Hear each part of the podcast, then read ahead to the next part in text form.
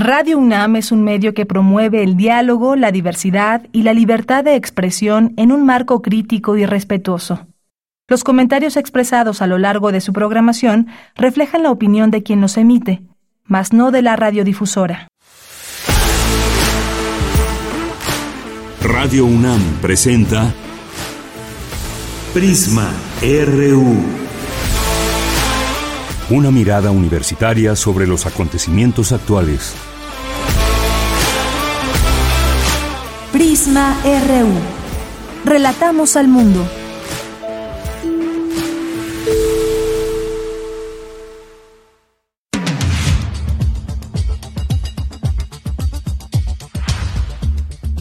Muy buenas tardes, público Radio Escucha de Radio UNAM y de este programa Prisma RU.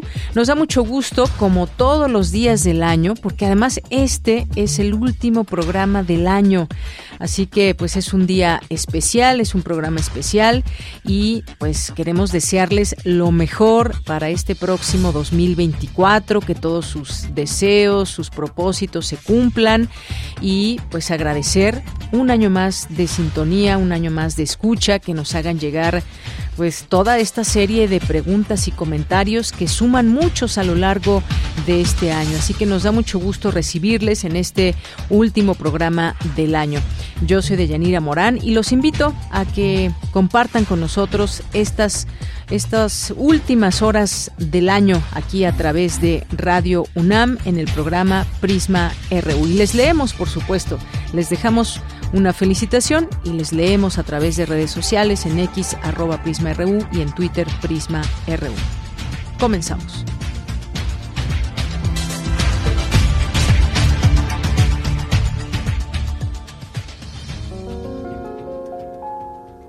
When the bells all ring and the horns all blow, and the couples we know are fondly kissing, will I be with you, or will I be among the missing?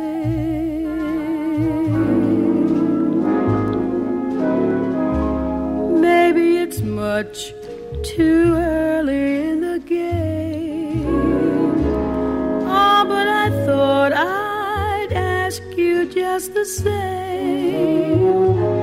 What are you doing,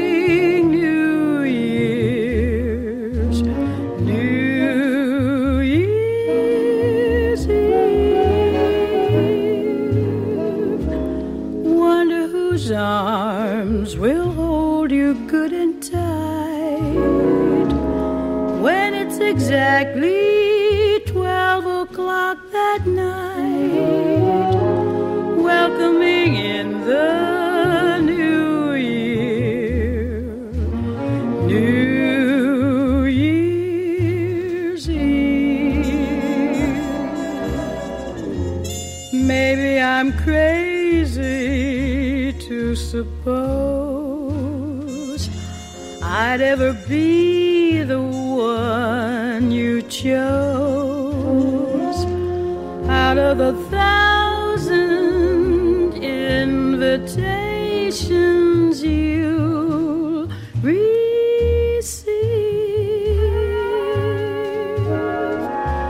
Ah, but in case I stand one little chance, here comes the jackpot question in advance. What are you doing?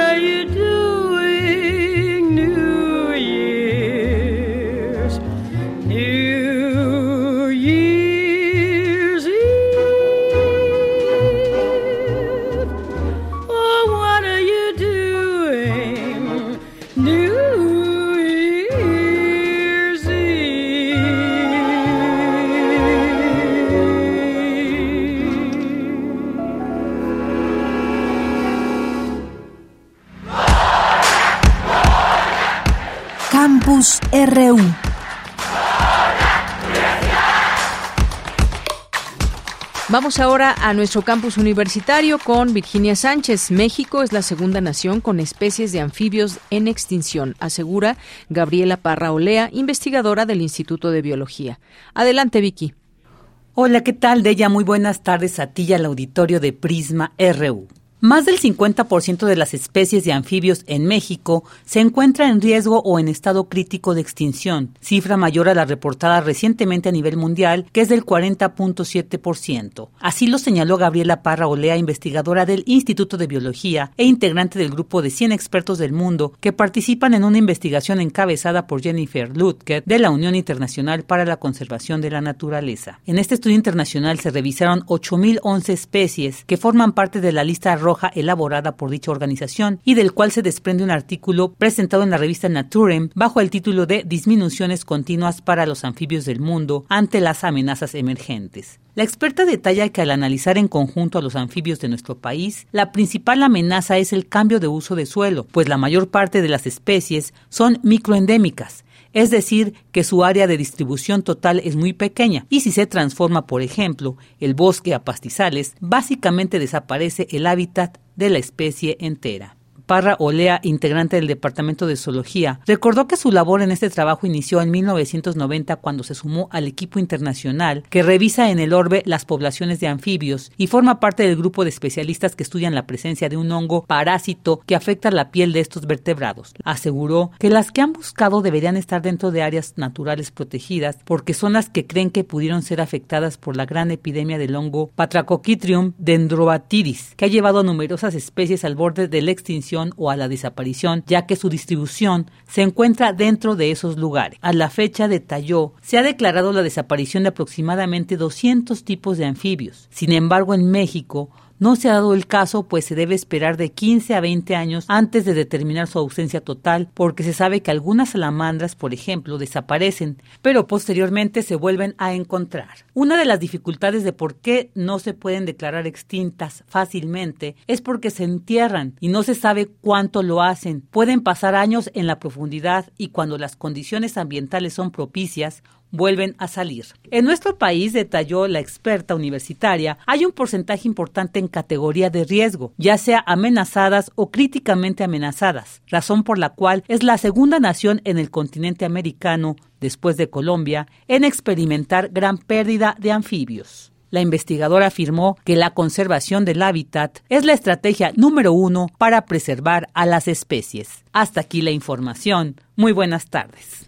En la conferencia Charles Gounod, 1818-1893, Luces y sombras de un genio parisino, especialistas señalaron que los biógrafos del compositor francés han ignorado su estado mental a la hora de explicar su continuidad creativa.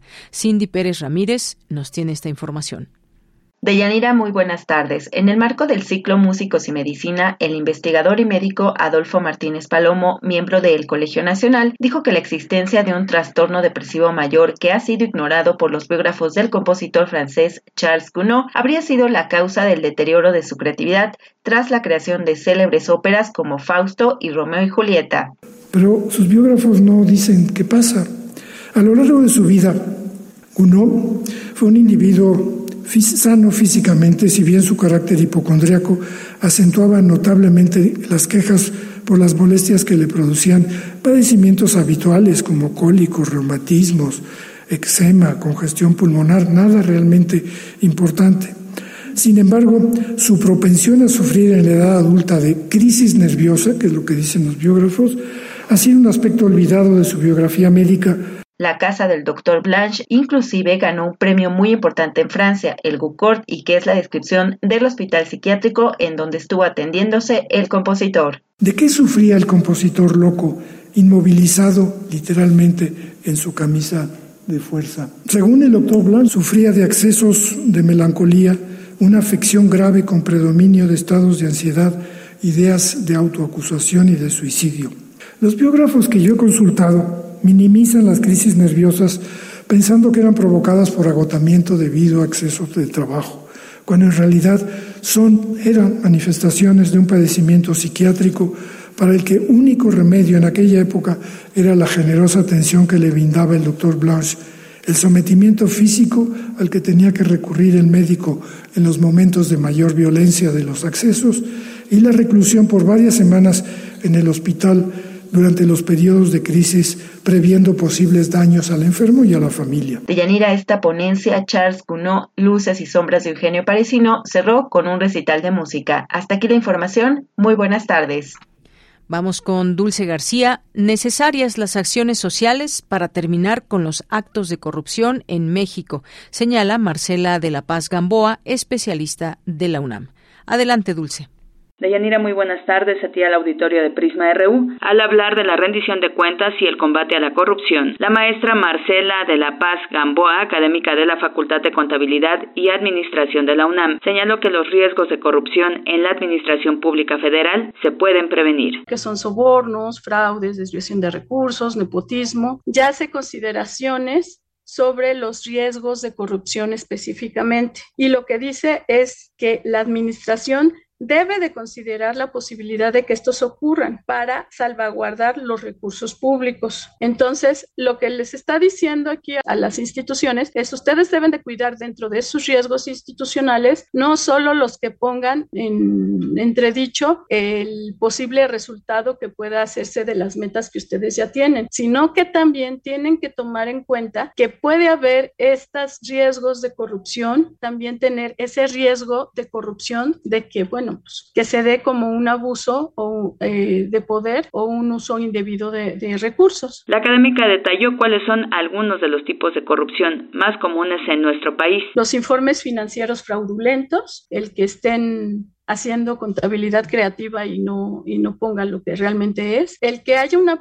una apropiación indebida de activos, es decir, bueno, pues ahora esta, este inmueble o, esta, o estos vehículos, pues los uso para pues para usos distintos de los que son en, bien de la institución, sino personales, que haya un conflicto de intereses, la utilización indebida de recursos y facultades y también la obtención de beneficios indebidos, así como pues lo que muchas veces suena en, en los medios, que son estas participaciones indebidas en los procesos de contratación. Dijo que para prevenir actos de corrupción no basta con conocer todas las normas, sino que hay que saber qué hacer con ellas como sociedad y verdaderamente aplicar dicha normativa. Esta es la información. Muy buenas tardes. Tu opinión es muy importante. Escríbenos al correo electrónico prisma.radiounam@gmail.com.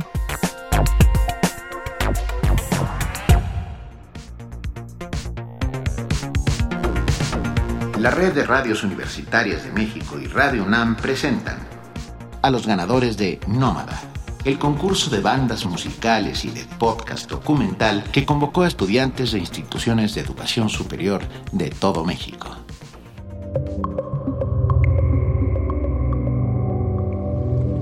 Mención honorífica en podcast documental para Un acercamiento hacia el ecofeminismo de Luis Enrique Ramírez Juárez. Voces, un poema de María Sánchez.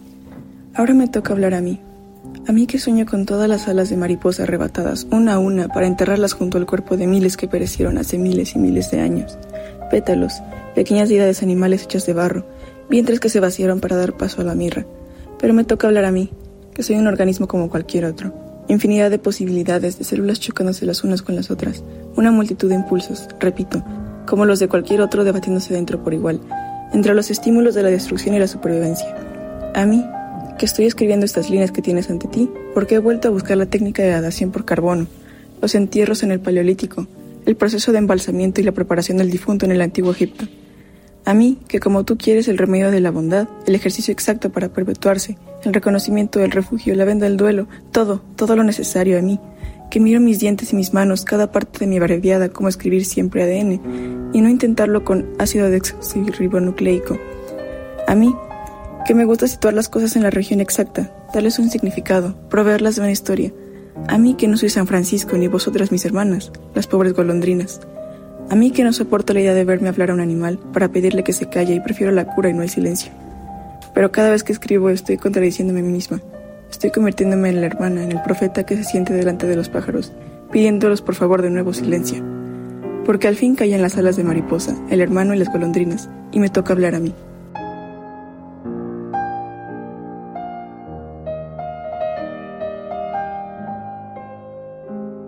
Little Amal, una marioneta que representaba a una refugiada siria y que caminó 1.300 kilómetros por Europa, llegó para el Día de la Mujer en la conferencia sobre el cambio climático COP26. Ahí, presente la activista Brianna Furen comentó Ambas nos hemos embarcado en un viaje para llegar hasta aquí de dos lugares muy diferentes, pero estamos conectadas por el hecho común de que vivimos en un mundo roto que ha marginado sistemáticamente a las mujeres y a las niñas, especialmente mujeres y niñas de comunidades vulnerables. Estas intervenciones invitaban a los participantes de la conferencia a recordar y reconocer que el peso de la emergencia climática amplifica las desigualdades existentes y que suele afectar más a las mujeres y a las niñas debido a que al encontrarse en situaciones de movilidad por efectos de la crisis ambiental como sequías o inundaciones, ellas corren un mayor riesgo de experimentar violencia de género y explotación sexual. Así, este tipo de reflexiones, que tomaron fuerza desde el siglo pasado y que impulsan a pensar la crisis ambiental desde una perspectiva de género, presentan un enfoque teórico denominado ecofeminismo. Pero, ¿qué es el ecofeminismo y cómo y por qué surge?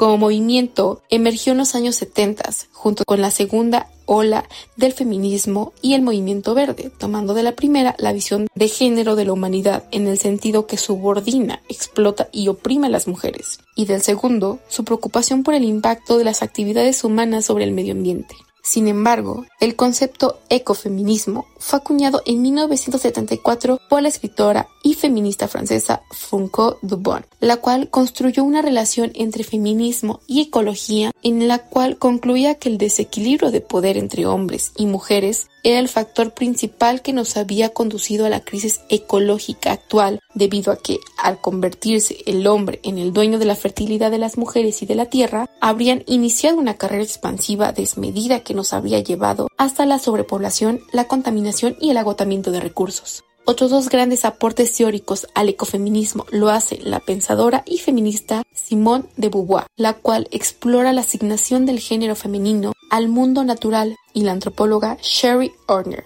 mediante su hipótesis que plantea que la concepción universal de la mujer como mediadora entre hombres y naturaleza podía explicar el origen y la lógica del orden patriarcal. Así, el ecofeminismo se ha alimentado de diversas reflexiones que han creado diferentes vertientes de este, pero que se pueden clasificar en dos principales posiciones. La primera señala que las mujeres tienen una afinidad espiritual hacia la naturaleza desde la perspectiva biológica, llamándole ecofeminismo cultural. Aquí se vincula la naturaleza con las mujeres a partir del trato desvalorizador que el sistema patriarcal les impuso, debido a que al ser las mujeres necesarias para la crianza, producían un recurso explotable, identificándolas junto con la naturaleza como menos productoras de un bien. La segunda, denominándose ecofeminismo socialista, presenta una crítica de mayor fuerza al sistema económico capitalista, proponiendo acciones de desobediencia a los roles tradicionales. Esto con la intención de alcanzar un sistema que permita un desarrollo sustentable y con equidad en los derechos sociales. Sin embargo, a pesar de sus diferentes vertientes teóricas, se comparte el objetivo de denunciar las amenazas a las que están expuestos los seres humanos y el planeta, y asimismo denunciar la opresión que viven las mujeres y la naturaleza, originada por el ejercicio del poder derivado del paradigma patriarcal. A la vez, invita a reflexionar sobre los roles de género arraigados y sobre cómo nos relacionamos con nuestro planeta y sus ecosistemas. Esta relación, asegura, no es justa ni puede sostenerse. Por ello, el ecofeminismo defiende que la igualdad y justicia climática no son unas batallas que debamos diferenciar. Queremos escuchar tu voz. Síguenos en nuestras redes sociales. En Facebook como Prisma RU y en Twitter como arroba PrismaRU. Y ustedes ya han escuchado en este espacio y seguramente en muchos otros, como TV UNAM, a Julia Santibáñez, que hoy nos acompaña. Ella es escritora, es editora, eh, pues la hemos visto conducir programas de televisión, de radio, lleva la cátedra extraordinaria Carlos Fuentes, es poeta y bueno, pues le damos la bienvenida en este espacio. ¿Qué tal Julia Santibáñez? ¿Cómo estás? Deyanira, qué gusto me da platicar contigo de nuevo aquí en, en el que siento mi espacio, perdón que me lo apropie, pero sí siento que es mi espacio primario. Claro que sí. Estoy muy contenta de estar aquí. Por supuesto que es espacio, Julia. Oye, pues estaba leyendo, ya casi lo termino, me falta muy poco para leer, acabar de leer El lado B de la cultura, pero ya en su volumen 2, Bravías, eh, Parranda y Pura Cosa Linda en el México del siglo XX. ¿Cuántos personajes, cuántas personalidades que nos incluyes aquí? Pero sobre todo, pues desde, un, desde una mirada y desde estas cosas que quizás no todos y no todas sabemos y que son muy interesantes de conocer de actrices actrices, escritores, pintoras, eh, poetas y más. Cuéntanos un poco ya el, volumen 2, Julia. Sí, Deyanira, pues muy contenta porque cuando hice lo que entonces no se llamaba volumen 1, porque era el único, eh, pues no me imaginaba que tan pronto íbamos a tener un volumen 2. Muy contenta porque pues estos eh, años que son de los 20 a los 70 en el siglo XX, pues fueron años torales, años donde, donde el caldo cultural en México se estaba de veras gestando de una manera riquísima, se estaba sazonando, tanto con personajes nacionales como internacionales. Algunos de ellos pasaron por aquí y regresaron a sus lugares de origen, pero ya digamos fecundados por el aire mexicano y así hay un capítulo que se llama eh, extranjeros que rolaron por aquí, pero también hay un capítulo de extranjeros que vinieron y se quedaron, ya no se fueron más. Eh, por ejemplo Vicente Rojo, Matías Guerri, eh, en fin, un montón, un montón de gente, además del exilio español, al cual también le dedico un capítulo. Entonces, son años fascinantes desde todos los puntos de vista, me parece, a nivel cultura, y por cultura me refiero a la acepción más amplia, cultura vasta, la lucha libre, por ejemplo, está incluida en un capítulo. Están también eh, las cartas de amor de los creadores cuando se ponen cursis, de creadores de altas plumas, quiero decir, cuando se ponían, pues como todos, ¿no? Todos nos ponemos cursis cuando nos enamoramos. Bueno, pues también nuestras grandes plumas lo hicieron.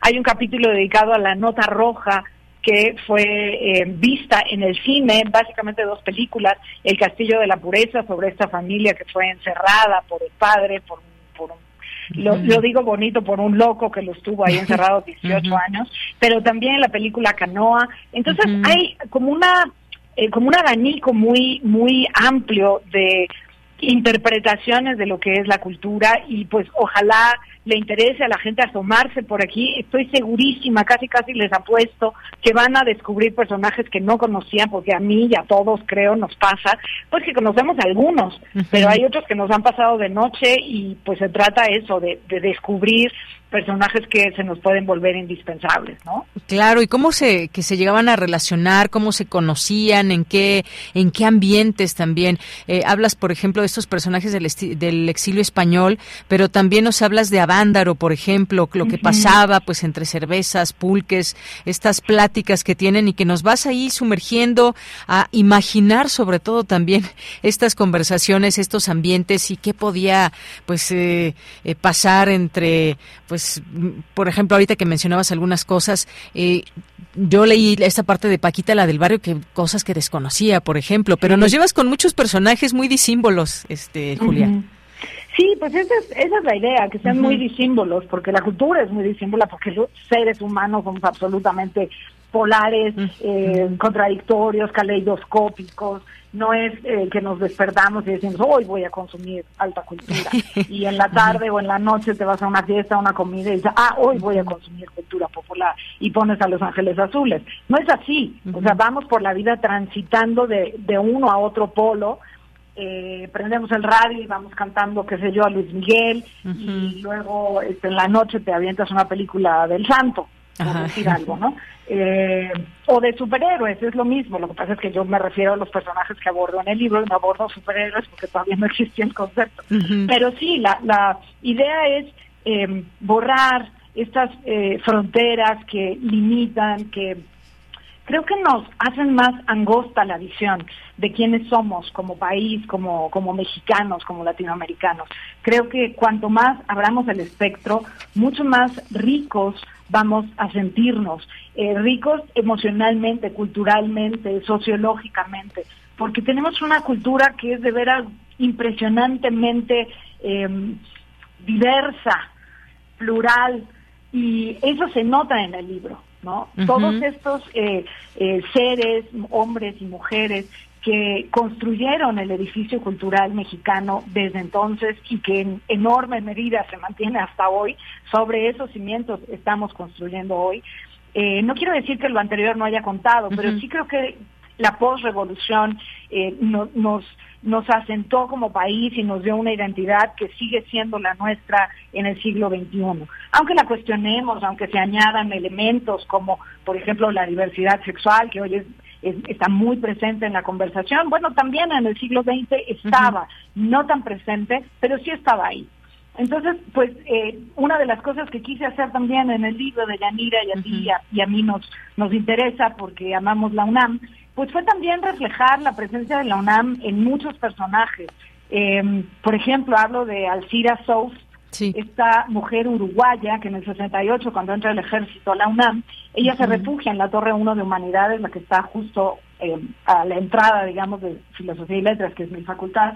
Eh, se refugia ahí hasta arriba, en un baño, no la encuentran y se pasa 12 días alimentándose de papel de baño y tomando agua de la llave y cuando el ejército sale, pues la descubren ahí y bueno, pues empieza una historia dolorosa, pero al mismo tiempo fascinante de Alcida Sous con la UNAM, por decir algo entre muchas otras historias que tienen que ver con la UNAM y que aparecen en el libro. ¿no? Así es, muchas otras historias, por eso nos llevas de un lugar a otro y pues bueno, conocer algunos algunos aspectos, por ejemplo, de Pita Amor que tenía predilección por las prendas de gasa transparente, luego nos hablas de Elena Garro, también nos dices, por ejemplo, esto que platicas de Lin May, que no podía, no pudo con la soledad de enviudar de Antonio Chi y lo que pues lo que se dice o lo que o lo que pasó después. ella misma ah, ella misma, sí, razón, ella misma lo dijo, ¿no? Que, que desenterró el cuerpo del marido y pues bueno, situaciones, sí, qué cosa.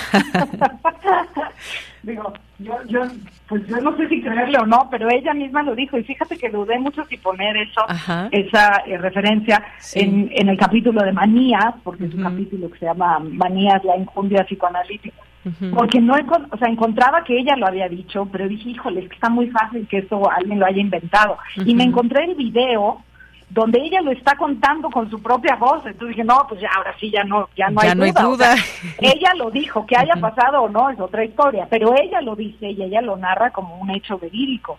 Bueno, qué, qué, Qué locuras, ¿no? También hay muchas locuras en el mundo de la cultura también. Por supuesto, también. Oye, nos cuentas también una parte ahí de, de, de Raúl Velasco también. Muy interesante. pues, pues este... Eh, un personaje de la televisión de cuántos años, ¿no? Casi 30, 29 años fue el programa. Y se veía en toda América Latina, en muchos estados de Estados Unidos donde hay población hispana, por supuesto, y también en Europa, o sea, 150 millones de personas lo veían y demás, pero termina este eh, esta gran fama que alcanza y este poder que tiene, porque además al inicio se hacía cargo de la sección de espectáculos del Heraldo, entonces entre siempre el domingo y el Heraldo, bueno, era como el dios del espectáculo mexicano. Sí, un programa con mucho rating. Muchísimo rating y todo el mundo pasó por ahí. O sea, todo el mundo es todo el mundo. Sí, sí. Pero eh, pues termina con una anécdota muy divertida que cuenta Vicente Leñero en la revista de la Universidad de México, donde dice que pues ya cuando estaba así en la cumbre de su fama, pues que se sentía mucho, ¿no? O sea, Raúl Velasco se sentía ya, bueno, más allá de bien y del mal. Y entonces dijo, ah, pues yo voy a hacer una película de mi vida, pero para los, para el pues yo creo que Sí, yo creo que le puedo pagar a Ignacio Solares y a Vicente Leñero, eh, quienes conocía desde jóvenes, para que hagan el guion. Y estos dos, que eran bien cábulas, dijeron, no, hombre, claro que no vamos a hacer ningún guion, pero vamos a reírnos. Entonces lo citan en un restaurante de la zona rosa, que ya no existe, pero diga, que se llamaba Aunt Jemima, como los hot cakes, eh, que era pues, menos que un beats ¿no? Así donde iban chavitos a pedir malteadas con sus novias. Entonces los citan ahí, Leñero y Solares, y aparece Raúl Velasco en traje de lino, con chofer, corbata de seda, impecable. ¿De qué carro bajaba? Ya no me acuerdo. Pues de uno de lujo, ni me acuerdo, pero uno de lujo. Y entonces, bueno, pues, claramente incómodo de que lo hubieran citado ahí y estos pues se reían y se reían, ¿no? Pero el colmo viene cuando pues lo que Freud llamaría un acto fallido, en un aparente error, pero pues a lo mejor de fondo tenía ganas de hacer algo así, Leñero le vacía a Raúl Velasco encima dos malteadas. Imagínate. Y entonces, claro, Velasco se va furioso, obviamente nunca ocurrió el guion, o sea, ellos ya sabían que no lo iban a hacer, pero Y entonces después cuando Leñero y Solares se acordaban, Solares decía, pero le hubieras dicho, Vicente, aún hay más, pasan los chilaquiles. Imagínate estos dos de la cultura, grandes escritores, burlándose de Raúl Velasco porque pues el tipo se sentía. y me dijo, con que les pague general ya estuvo que aceptaron, pues no, pues no. Bueno, pues Así es, habían esos lados B de los personajes. Bueno, pues aquí los, los cuenta Julia Santibáñez. Oye, también está aquí los Beatles que salen también a relucir en este libro. Sí, fíjate que... ¿Quiénes escuchaban a los Beatles? Fue una casualidad. Resulta que me encontré en la Universidad de California, tienen un sitio web y ahí pongo donde lo puedes escuchar ahorita mismo, un disco que se grabó, que grabó la banda de Tepetlixpa, Estado de México, que se llama Adiós a los Beatles, y son 10 canciones de los Beatles, entre ellas, qué sé yo, Yellow Submarine y Hey Jude, pero interpretadas por la banda del pueblo de Tepetlixpa. Están fuera de tono, fuera de ritmo, desafinadísimos, pero es muy curioso escucharlos con esta banda de Tepetlixpa, Estado de México. Y la, la historia que está detrás, lo que dice el disco, porque ahí aparecen fotos del disco, de la portada y de la contraportada, además de poder escuchar las canciones, eh, cuenta el productor del disco que los Beatles llegaron al Estado de México y entonces ellos los recibieron como si fueran Juan el vecino, ¿no? Estaban en sus años de máxima fama en el mundo. Es imposible pensar que una cosa así sucediera y que la gente no los abordara, los periodistas, los fans, fotógrafos, en fin. Bueno, ese señor productor dice que llegaron y que se cayeron muy bien, eh, que paseaban por ahí porque querían conocer la leyenda de los volcanes y ver los volcanes, y entonces llegaron a Tepetlixpa y los recibieron con mole, con totopos, con pulque, con nopales, y aquellos se sentaron a comer muy felices, y entonces la banda se puso a tocar sus canciones y los Beatles lloraron de la emoción.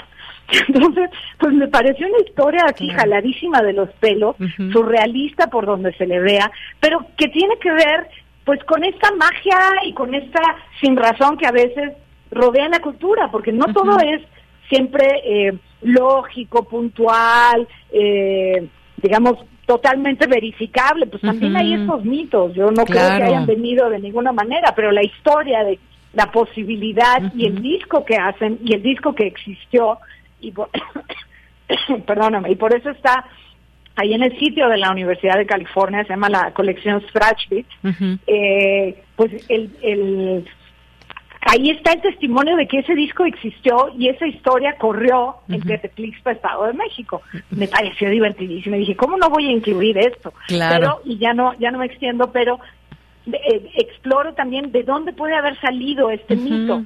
Se supone que sí iban a venir en 1965 y que estaba hablado, pero entonces Uruchurtu dijo no vienen, porque no le gustaba el rock, porque no le gustaba eh, en fin, estaba muy enojado con todo lo que tenía que ver con el rock por un asunto con Elvis Presley que ya no contaré porque es muy largo y no dio la autorización de que vinieran. Entonces, a partir de ahí parece ser que se hizo este mito. Así es. Bueno, pues muchos otros personajes, muchas otras situaciones en las que nos lleva eh, Julia Santibáñez a podernos reír, disfrutar, gozar con estas eh, letras, con estos chismes, con estas historias, con estos mitos, historias reales también. Y bueno, pues ahí se van a encontrar desde Diego Rivera, Frida Kahlo, Aurora Reyes, Enriqueta Ochoa, Octavio Paz, Francisco Toledo, Paquita la del Barrio, ya mencionábamos a Lin May y más. Ya llegan muchos saludos para ti, pero nos tenemos que despedir, Julia.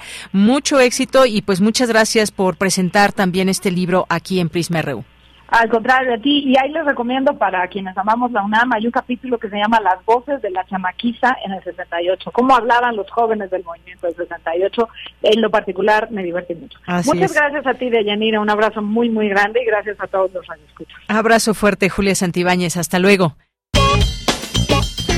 Porque tu opinión es importante, escríbenos al correo electrónico prisma.radiounam@gmail.com. Bien, continuamos aquí en Prisma RU de Radio UNAM. Eh, tenemos el gusto de poder entrevistar al periodista, analista político Hernán Gómez Bruera, porque está presentando su libro Traición en Palacio, el negocio de la justicia en la 4T de Grijalvo. ¿Qué tal, Hernán? Muy buenas tardes, bienvenido a este espacio. Deyanira, muy buenas tardes y un gusto conversar contigo y con todo el auditorio.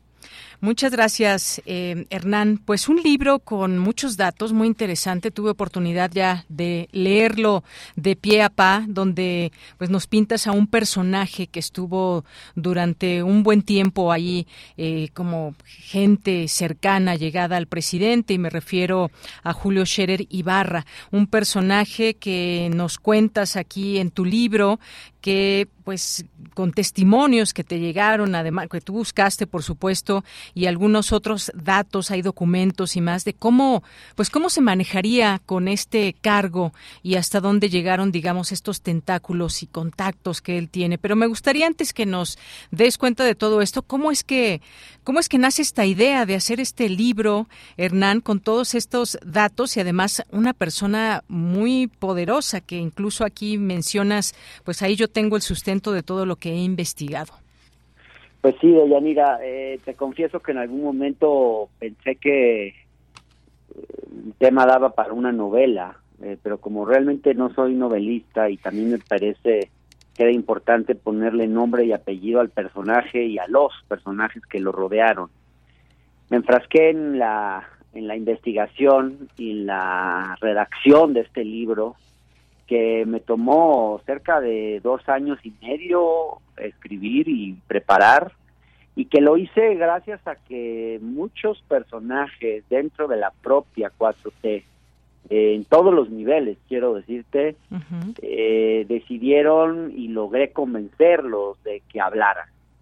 Eh, lamentablemente no dieron sus nombres, había y hay mucho temor hacia este personaje, pero eh, logramos, digamos, que, que pudiera, digamos, haber un número importante de testimonios y, conversé con muchos de ellos y también con eh, algunos abogados litigantes que han seguido, digamos, la trayectoria de este personaje desde tiempo atrás y han visto la forma en que ha operado dentro del sistema de justicia como una especie de broker.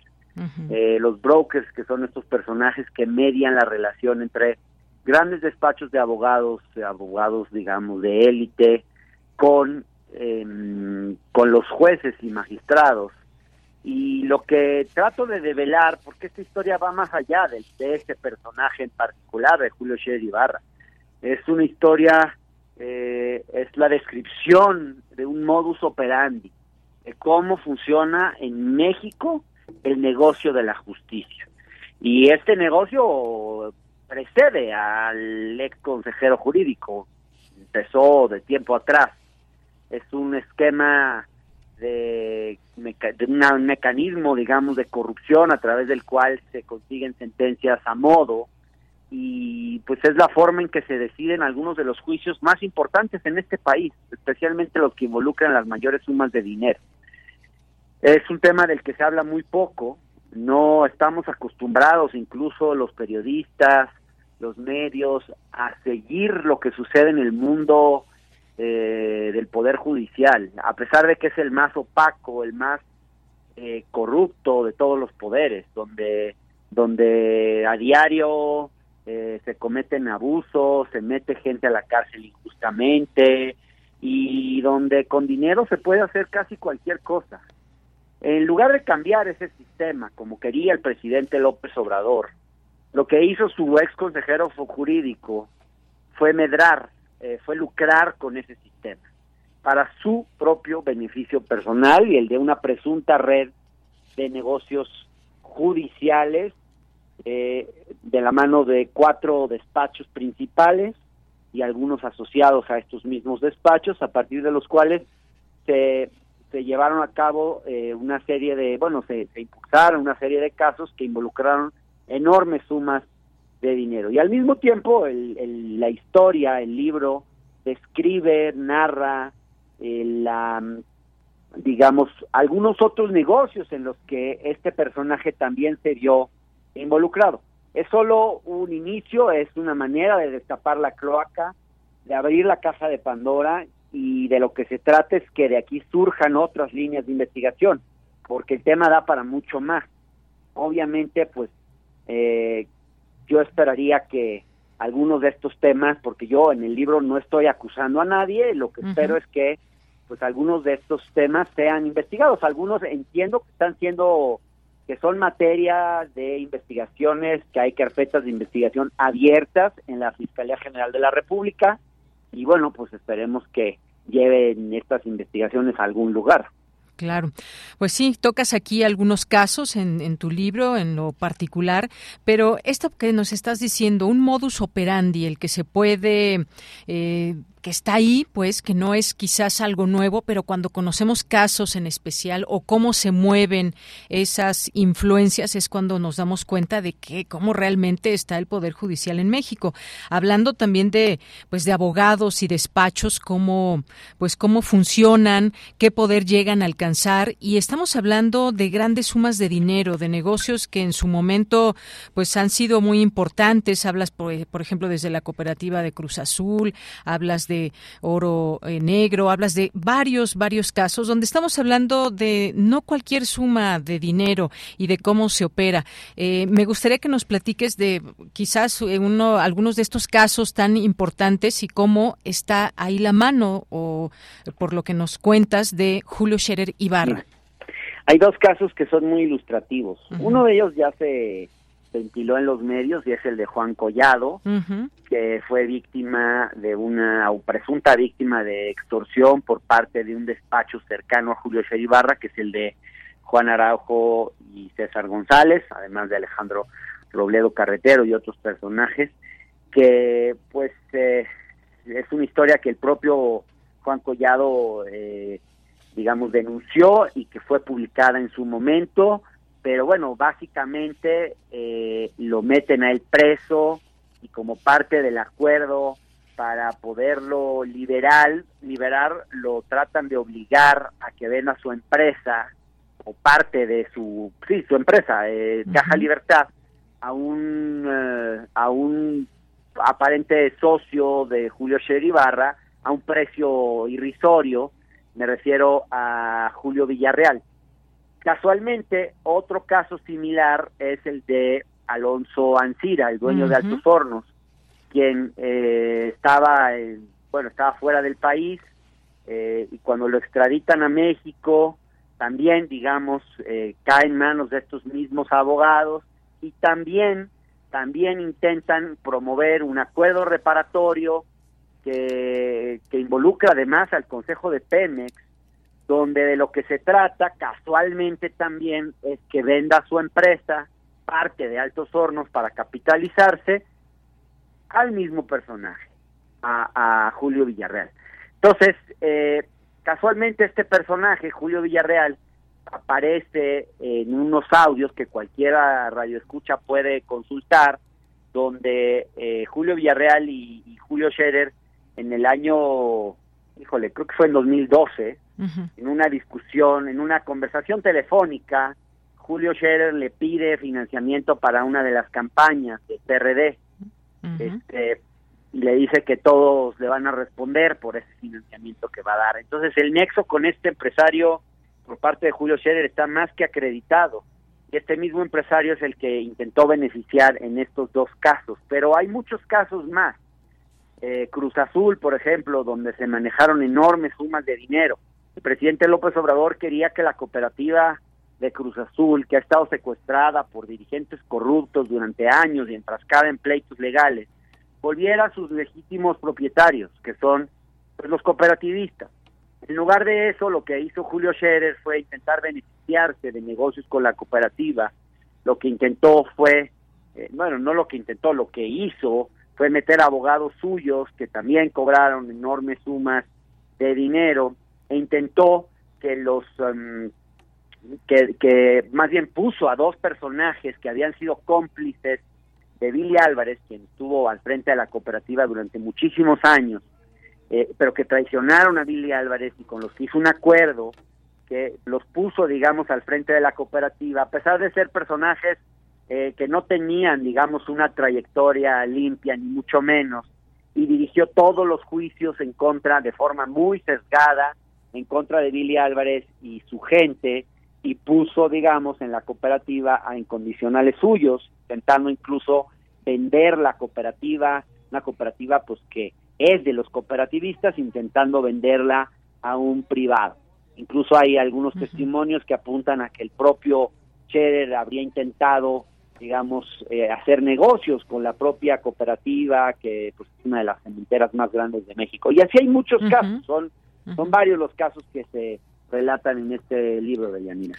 Así es. Oye, y además, pues estamos hablando del hijo de un periodista muy importante, muy eh, tan importante que, bueno, pues no, no daba tregua con ponendas, a que su pasión por el periodismo, eh, pues queda y ha quedado plasmada en sus textos, en sus libros, en toda una trayectoria enorme eh, en el periodismo en nuestro país. Hablas también de esta, pues de los primeros pasos que en su momento tuvo que dar para salvar a su hijo de a Julio Scherer Ibarra, que por cierto lo nombras como Julito aquí en el en el libro y que pues tuvo que salvarle el pellejo y que pues bueno, ahora ha tenido todo esto estos pasos que nos dan pie a pensar pues muchas cosas que están en lo incorrecto, muchas cosas en donde pues se revela que esa si alguien creía que pues estuvo ahí en la 4T para generar un cambio, propiciar cambios importantes, pues quizás desde ahí o desde él estando en esta consejería jurídica no se lograron,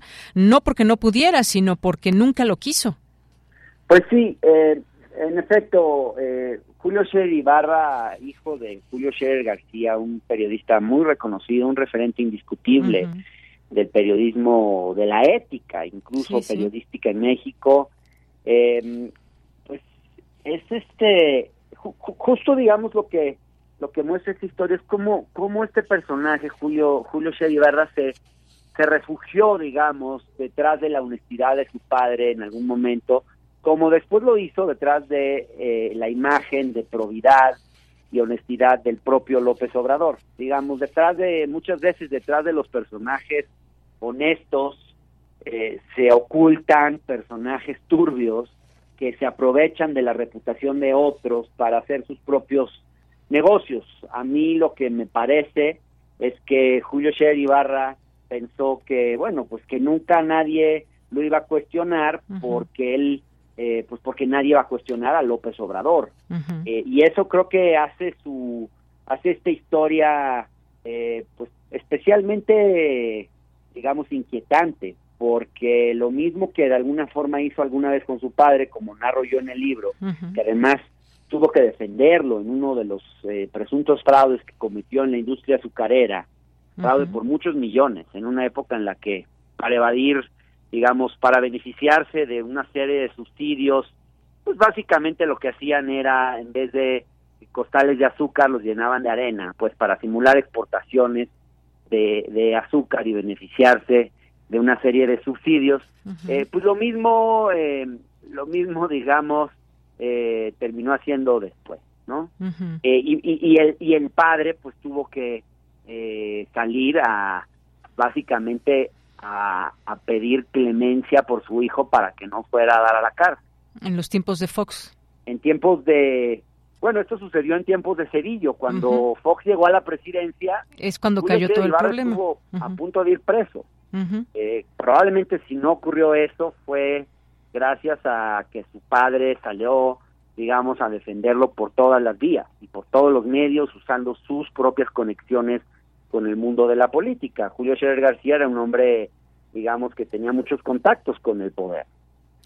Efectivamente. Bueno, pues aquí nos cuentas justamente ese pasaje ya a detalle que lo dejamos para nuestro público que se interese y que les recomendamos este libro tuyo. Eh, políticos, funcionarios, gobernadores, empresarios perseguidos por la justicia, etcétera, nos dices en tu libro, lo empezaron a ver en su momento cuando llega Julio Scherer Ibarra ahí en la Consejería Jurídica, lo empezaron a ver como el conducto no solo para obtener soluciones, sino incluso para acceder a algunos de los más jugosos contratos, obtener beneficios, conseguir favores y y bueno, pues Scherer aprovechó esta coyuntura eh, y se dio a sí mismo una facultad que había habría envidiado cualquiera de sus antecesores, que era nombrar y remover a su libre al, eh, albedrío, arbitrio y conveniencia todos y cada uno de los directores de asuntos jurídicos del gobierno federal. Esto Así nos es. da cuenta que tenía oídos por todos lados. Oídos y formas, digamos, de chantajear y de presionar a cualquier secretario de Estado. Por eso es que también era un personaje tan temido, Ujú. Lo que él hizo básicamente fue, al principio de gobierno, aprobó una, se hizo, digamos, una reforma a modo, él como, digamos, como consejero jurídico, pues era el que le pasaba al presidente a firma cualquier este, iniciativa de ley, decreto, etcétera. Y en una de esas lo que hizo fue promover una reforma en la ley orgánica de la Administración Pública Federal para que fuese el consejero jurídico del Ejecutivo Federal, que no es más, no es sino únicamente consejero del presidente en temas legales, eh, para hacerse de un de suprapoderes, digamos, y, y para darse, arrogarse la facultad de nombrar a todos y cada uno de los jurídicos de las secretarías de Estado, de los organismos descentralizados, en fin, de todo. Entonces, claro, todo tenía que pasar por él. Entonces, en vez de que estos jurídicos estuvieran para cuidar los, la legalidad de las acciones de cada secretaría y proteger también a los secretarios de no incurrir en alguna en algún comportamiento indebido, etcétera, al contrario, estaban más bien para apoyar, apuntalar, apoyar pues los posibles negocios que, que quisiera hacer Julio Sher Ibarra, darle información y, y, obviamente pues también eran un instrumento de presión y control político que el consejero tenía sobre toda la estructura del Estado, porque imagínate tú eh, la, la, posibilidad de generarle problemas legales a cualquier secretario de Estado, pues porque el funcionario le responde a Julio Scherer, no le responde a esos funcionarios. Y algunas situaciones que a nombre o diciendo ya el presidente dio palomeó este asunto cuando ni siquiera se sabía si era cierto. Qué terrible. Oye, hay un capítulo que, que el 4 que dice patrimonio y negocios inmobiliarios créeme que me costó me costó trabajo leer eh, a detalle todos eh, toda esta riqueza no por no por la riqueza que se tenga sino cómo muchas veces puede ser generada esa riqueza qué tipo de negocios qué componendas hay aquí y allá. Y, hablas de este patrimonio y negocios inmobiliarios que no se sabe exactamente a cuánto asciende la riqueza de este personaje que más allá de pues tener o de digamos posibilidades desde hace mucho tiempo eh, su entorno y demás, pero cómo ha logrado tanto, pues tanta riqueza a lo largo de su vida, es, es impactante. Julio Scherer Ibarra quería convertirse en uno de los hombres más ricos de México. Además del negocio de la justicia, otro de sus negocios eran en el ámbito, es más bien, en el ámbito inmobiliario. Eh, hay una denuncia del abogado Pablo Díaz Gargari que investigó muy bien estos, eh, bueno, no no la totalidad de, sus negocios en el ámbito inmobiliario, pero sí varios. Y bueno, ahí lo que se revela es eh, la cantidad de favores que le hizo eh, el gobierno de Mancera, la manera en la que tenía capturada a la y la Secretaría de Desarrollo Urbano y Vivienda, la forma en que se le otorgaron permisos eh, para construir grandes predios en zonas de muchísimo valor comercial, como Polanco, particular, digamos, la calle Rubén Darío, que es probablemente la calle más, más cara de todo México, donde construyó predios, digamos, eh, más, más niveles de los permitidos, eh, utilizando, digamos, piquiñuelas legales, etcétera. Y, y bueno, y además teniendo funcionarios dentro de la CEDUBI que le respondían a él. Em, esta serie de negocios eh, inmobiliarios, hay que decir también que el consejero jurídico, el entonces consejero jurídico, no los declaró, no los incluyó en su declaración patrimonial, entonces intentó, digamos, no intentó, ocultó su patrimonio, eh, esto está, digamos, acreditado, es gravísimo porque además eh, no declarar los bienes es de por sí ya constituye una conducta delictiva, según plantea esta denuncia del abogado Pablo Díez Gargari, que es una de las denuncias que están hoy en manos de la Fiscalía General de la República. No se ha no se ha judicializado, no sé por qué, tendría que judicializarse porque es una denuncia que yo he leído y que está muy bien planteada, investigada, con datos, en fin. Es parte de, de digamos de las deudas que tiene eh, la Fiscalía General de la República porque estos casos no se han judicializado, pero no es la única investigación, hay otras que también están ahí. Exactamente. Oye, ya no me da tiempo, ya se nos acaba el tiempo, tenemos ah. que irnos a un corte, pero Eh, ya no hablamos de esta parte de su participación en los medios de comunicación y ahí y en casos en particular que si cabeza de vaca, Maru Campos, cómo pues cómo cómo operó, qué tuvo que ver Scherer ahí, pero sobre todo esa parte de los medios de comunicación, pero sírvase para que dejemos esta duda sembrada en nuestros radioescuchas y ganas de leer tu libro Traición en Palacio, el negocio de la justicia en la 4T. Pues muchísimas, gracias a ti, eh, Hernán Gómez Bruera. Un gusto poder entrevistarte acerca de tu libro y ahí te seguimos también tu trabajo, por supuesto. Gracias, saludos. Hasta luego. Gracias, Hernando Gómez Bruera, periodista, analista político. Nos vamos al corte, regresamos a la segunda hora de Prisma RU. Prisma RU. Relatamos al mundo.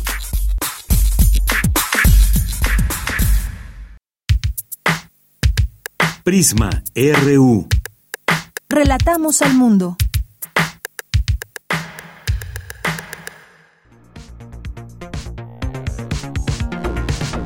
La red de radios universitarias de México y Radio UNAM presentan a los ganadores de Nómada, el concurso de bandas musicales y de podcast documental que convocó a estudiantes de instituciones de educación superior de todo México.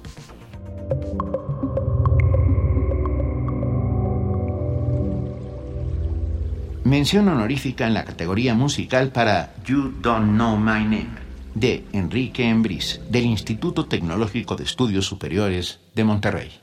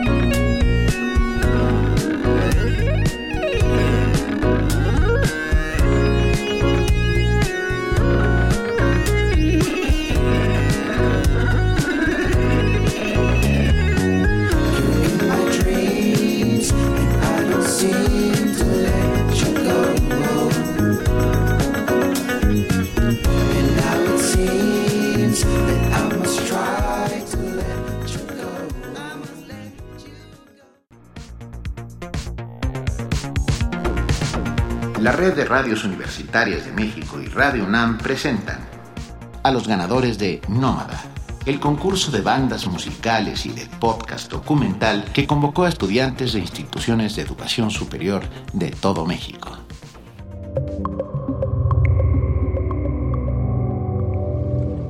Mención honorífica en podcast documental para Mujeres en Internet y Sociedad de la Información, de María Fernanda Camilo Tomás, Jesús Abraham Espinosa Villagómez, Jacem Ansúrez Baeza, Selene Bautista Ramos y Leslie Jacqueline Navangelina, de la Universidad Autónoma Metropolitana, Unidad Lerma.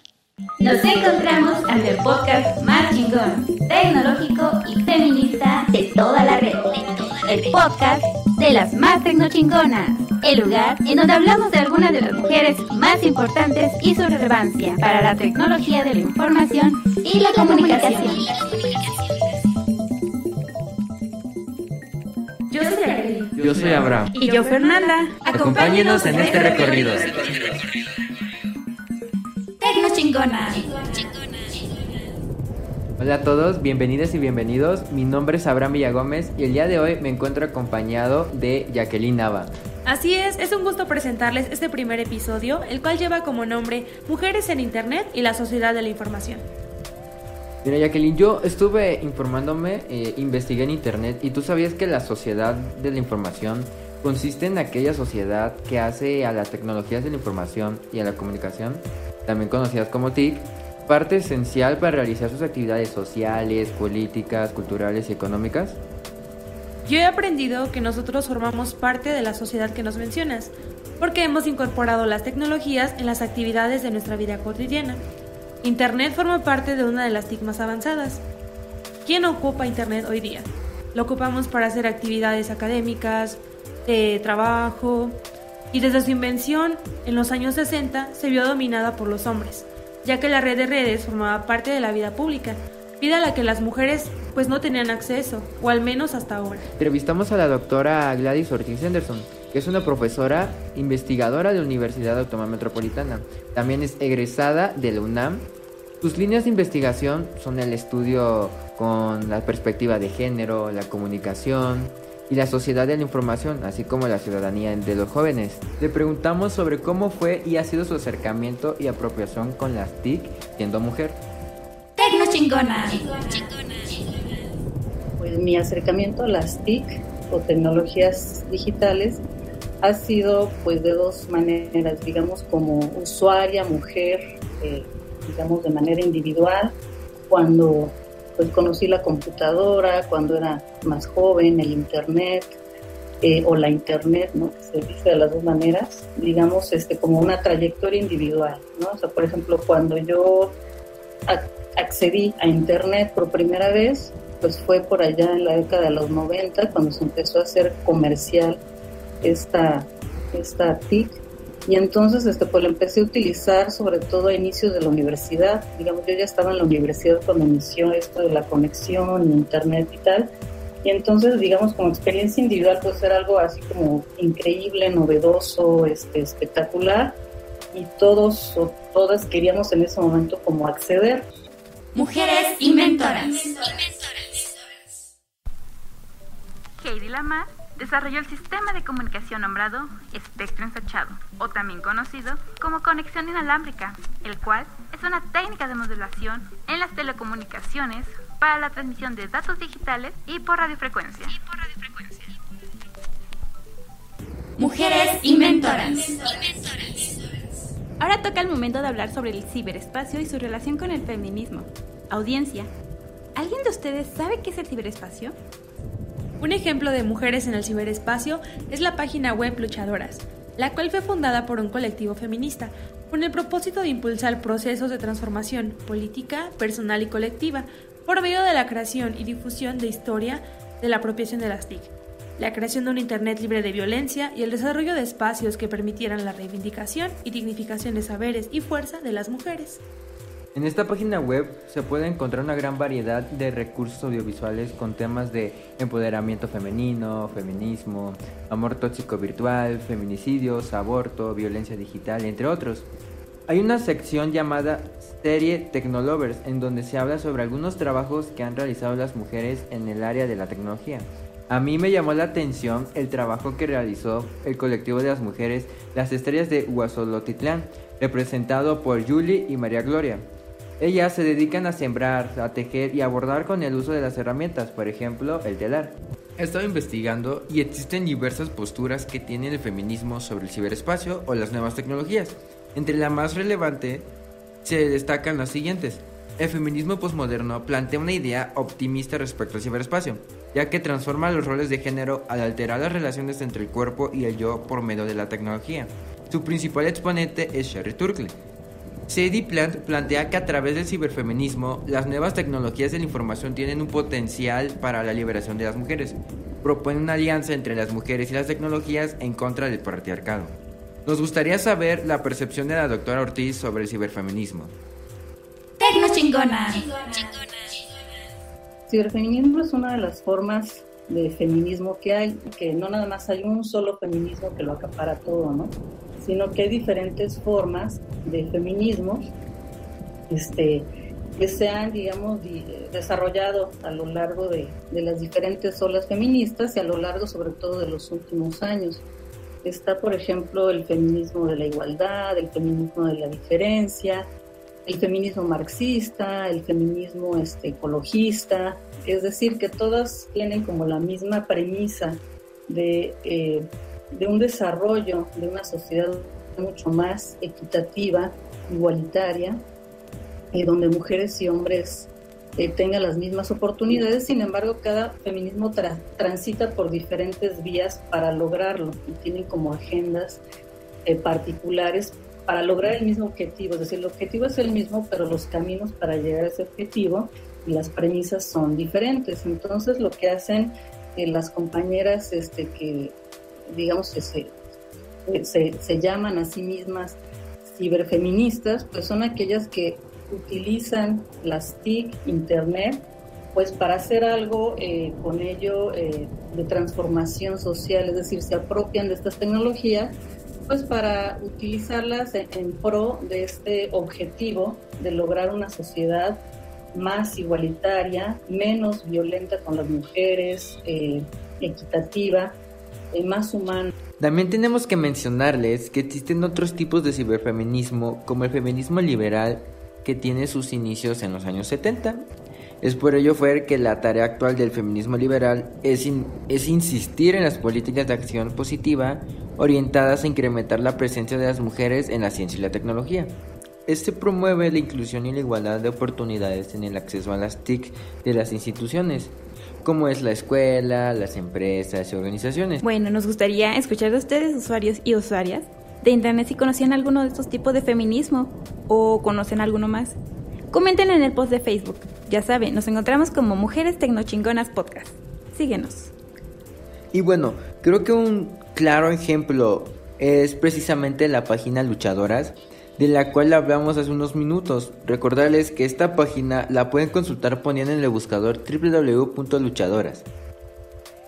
En serio audiencia, vale muchísimo la pena visitarla ya que es un gran espacio online que brinda específicamente contenidos para mujeres y habla sobre mujeres. Además tiene una clara perspectiva de género y del feminismo donde las mujeres se sienten seguras navegando. Y a decirte Fer que yo siendo hombre he aprendido muchísimo con el contenido y se me hace algo muy innovador como a través de un espacio en el que las mujeres se sienten inseguras eh, las creadoras logran poner en un solo lugar datos históricos sobre las contribuciones de las mujeres en la tecnología. También ponen en marcha estrategias de acción y es un medio en el cual luchan por un mundo mejor. Yo sinceramente agradezco que se creen este tipo de espacios porque también los hombres aprendemos ya que cambiar algo en la sociedad no solo implica a un solo sexo que habita en nuestro mundo. Qué grandes palabras. bueno, se nos ha acabado el tiempo, pero nuestra preocupación por que se oiga y se sepa de estos temas que tienen como centro a las mujeres y las TIC es latente. Ahora es tiempo de construir el nuevo cambio. Y cerramos con esta frase de la investigadora Cecilia Castaño. Las innovaciones tecnológicas no resuelven de un plomazo los problemas de la humanidad, pero bien utilizadas son una herramienta para avanzar en la autonomía e independencia femenina. Nosotros nos despedimos por hoy. Yo soy Abraham. Yo soy Fer. Y yo Jacqueline. Nos vemos pronto con otro episodio más de Mujeres Tecnochingonas.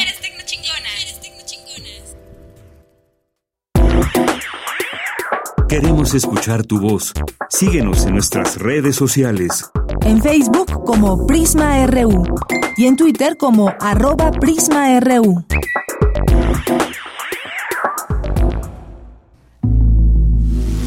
Corriente Alterna. Unidad de Investigaciones Periodísticas un espacio de la Coordinación de Difusión Cultural de la UNAM. Bueno, ya está aquí en Prisma RU Yaratzai Simbrón, eh, que nos acompaña para platicarnos de su tema de investigación como parte de la Unidad de Investigaciones Periodísticas Corriente Alterna. ¿Cómo estás? Hola, muy bien. Muchas gracias por la invitación. Bueno, pues a ti por venir, por darte el tiempo y platicar también con nuestro público de tu tema. Cuéntanos, por favor. El tema de investigación que planteé es, sobre justicia menstrual y políticas públicas. Eh, en todo el mundo, en realidad, eh, son muy pocos países los que cuentan con políticas públicas. Eh, específicamente en México tenemos a nivel federal la política pública de tasa cero, es decir, ya no pagamos impuestos por comprar productos de gestión menstrual y ese es uno de los primeros pasos que se dio. A partir de 2020, que fue cuando entró en vigor esta, esta ley, eh, empezamos a tener leyes eh, en estados de políticas de gratuidad y, e información en escuelas públicas de educación básica.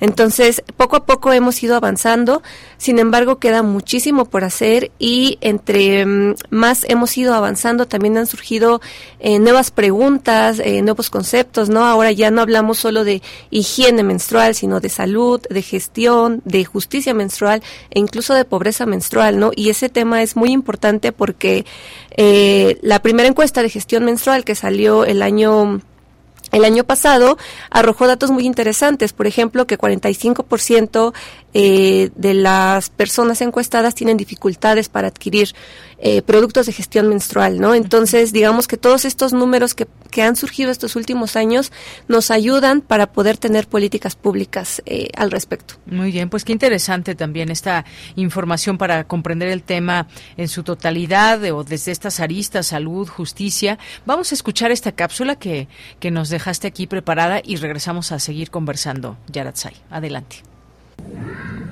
Y pues como no teníamos baño de letrina, ya me fui por allá así, medio montocito, monte. Ay, yo me quedé, ay, llórate, llórate.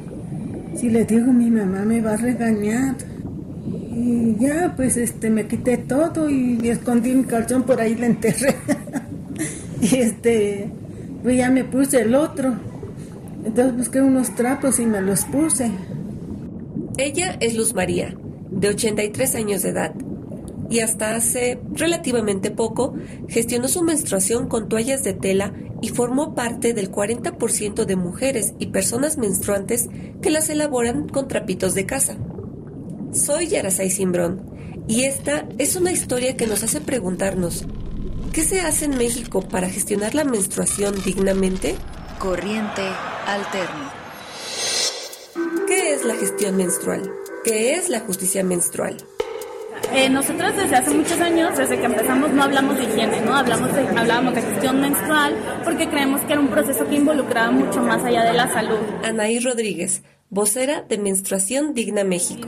El término de justicia menstrual se está apenas integrando a este movimiento que básicamente habla de que hay que ver eh, la menstruación desde una interseccionalidad, analizar los ambientes socioculturales, que es muy importante.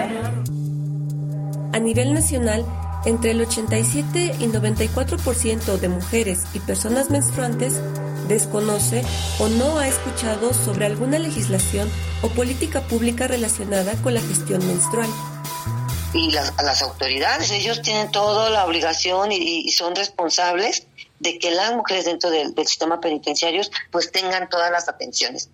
¿Por qué no se les da la, la, la, atención que ellas se merecen? Pues son seres humanos. Beatriz Maldonado es directora de Mujeres Unidas por la Libertad. De ahí empezamos nosotros como a levantar la voz y, y ponerlo, en, ahora sí que, pues en la mesa y decir ellas menstruan, ellas sangran como cualquiera y la misma sangre de una persona millonaria pues es roja igual que las de ella, aunque estén, aunque estén privadas de su libertad.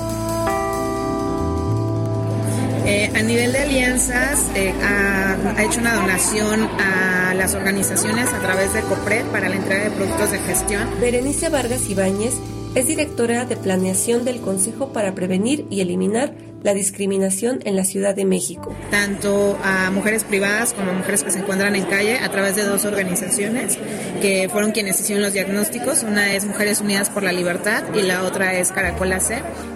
Eh, la, la, recomendación pide que se garantice esto no solamente para las personas privadas de la libertad, sino para las personas que trabajan ahí, el personal de seguridad, el personal médico. Fernanda Montiel, funcionaria del Instituto Nacional de las Mujeres.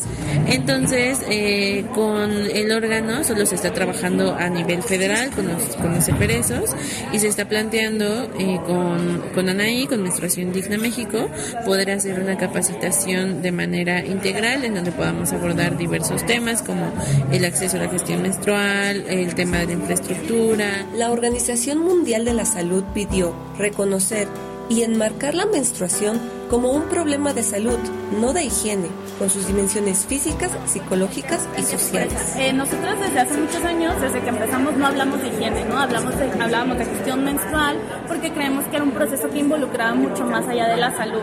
Eh, ¿Por qué? Porque el tema de higiene luego trae una carga de que algo está sucio, ¿no? Y de que tiene que ser limpiado.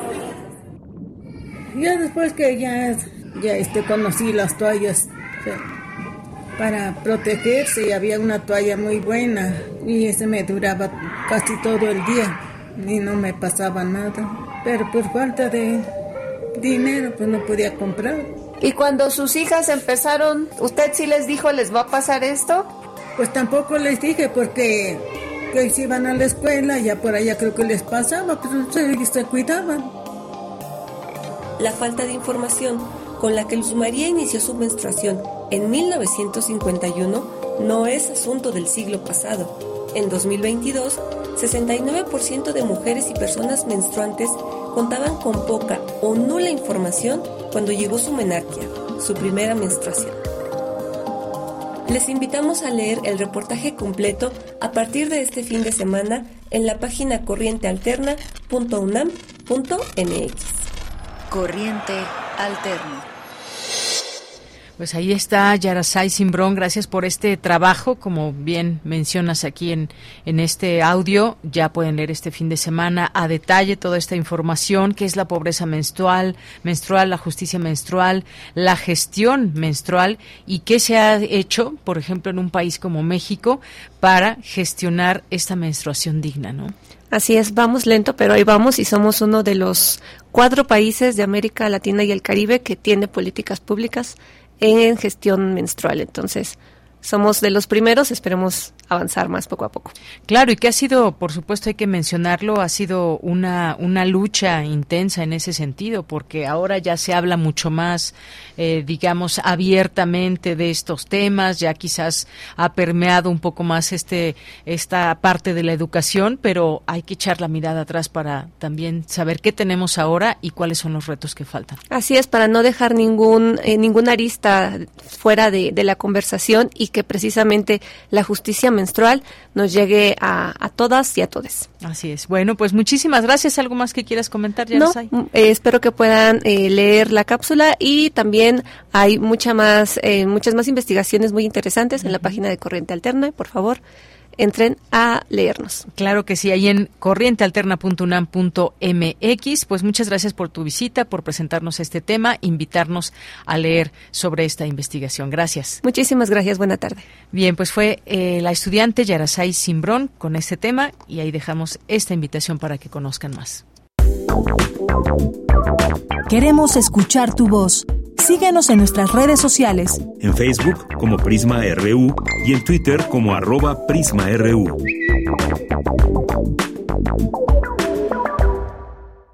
Nos vamos ahora a la información con Cristina Godínez. Especialistas de la Facultad de Psicología de la UNAM tratan el tema del sufrimiento psíquico de las personas y el cansancio emocional. Adelante, Cristina. Hola, ¿qué tal, Deyanira? Un saludo para ti y para el auditorio de Prisma RU. El maestro Gerardo Mora Gutiérrez, de la Facultad de Psicología de la UNAM, habló de la importancia del sufrimiento en las personas. Al dictar la conferencia El sufrimiento psíquico y el cansancio emocional, el psicólogo dijo que hablar de estos temas es fundamental en los tiempos que vivimos. Cuando vemos el sufrimiento en el ojo de los demás, en la expresión de los demás, en lo que implican los demás, podemos darnos cuenta que también sufrimos cuando vemos a las otras personas. Y es ahí donde también tenemos que tener un punto medular de acción para que podamos clarificar pues qué podemos hacer y sobre todo como se los dije desde el principio de la charla que podamos ir adentrándonos un poco más a entender cuáles son las condiciones de la afuera porque también se nos ha enseñado que el bienestar es algo individual y creo que en este entendido como lo estamos llevando en la charla, podremos pensar que el bienestar, el malestar no solamente son de nosotros, también son de las personas que están alrededor, de la sociedad en su conjunto y desde luego pues eso nos conlleva a todos y a todos a hacer eh, un ejercicio de introspección bastante profundo. El investigador también se refirió a las condiciones materiales y las afecciones psíquicas. ¿Mi malestar es mío o es denunciante de algo que ocurre en el afuera? ¿Cuántas veces nos podemos sentir mal por algo que ni siquiera tiene que ver con nosotros? Parecería que a veces el bienestar entonces la frontera de él no necesariamente somos nosotros, sino hay alguien más afuera, como les digo, o que tanto nuestro malestar es un síntoma que no tiene que ser callado porque de alguna manera nos está implicando que algo está pasando y que algo está transitando por ahí. Y eso me parecería que también es una pregunta importante. ¿Mi malestar es mío o es denunciante de algo que ocurre afuera? Mi familia, mi grupo social, mi comunidad, la sociedad y sus condiciones político, económicas y sociales. Por último, el psicólogo comentó que pareciera que la salud mental solo se aborda desde el individuo cuando es un asunto de salud pública. Deyanira, esta es mi información. Buenas tardes. Prisma RU. Relatamos al mundo. El agua y los sueños. Álvaro Solís.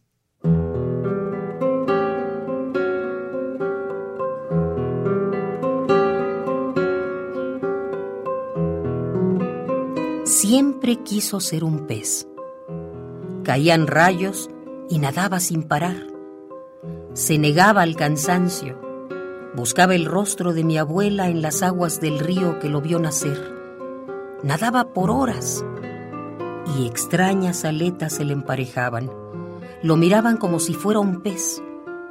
Y mi padre dormía bajo el río, pero despertaba antes de ahogarse. Soñaba que un inmenso cuerpo de agua lo tomaba por el cuello, lo sacudía una y otra vez. Entonces despertaba y seguía nadando contra corriente, siempre contra el río a quien nunca pudo vencer. Mi padre, solo por el mundo de las idolatrías, esperaba la vuelta de mi abuelo que se embarcaba en el Carmen y se dormía al esperar. Soñaba que un inmenso cuerpo de agua que lo sacudía por el cuello lo injuriaba. Y mi padre se despertaba entonces Subía al mástil de los barcos, se lanzaba al río queriendo ser un pez que sabía volar. Nadaba por horas contra la corriente hasta el cansancio, hasta el sueño donde un inmenso cuerpo de agua lo sacudía por el cuello y le cantaba canciones que mi abuela no pudo.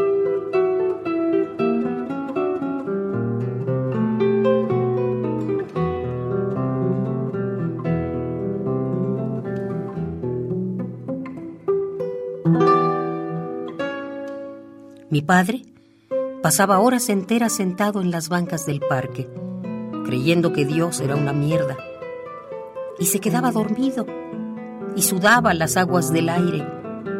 Soñaba que un inmenso cuerpo de agua lo abrazaba de pronto con cariño maternal y se reconocía en el sueño.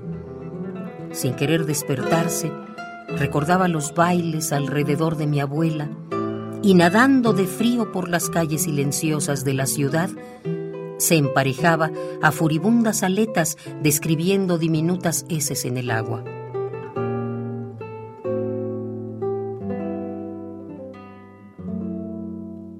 Mi padre encontró la felicidad en el nado, en la imagen femenina del agua, diría por esos mismos años Gastón Bachelard, quien trabajaba en lo mismo, quien soñaba con inmensos cuerpos de agua que lo tomaban por el cuello queriéndolo injuriar, Y muy temprano, con el canto de las aves, mi padre y Gastón salían a las rutas que el servicio postal les asignaba. Repartían las cartas mientras ambos pensaban en el agua, en los sueños femeninos, en la imagen ausente de la madre. Y nadaban, uno por el agua de los sueños y mi padre por el agua lunar.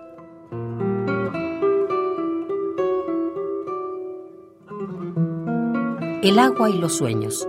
Álvaro Solís.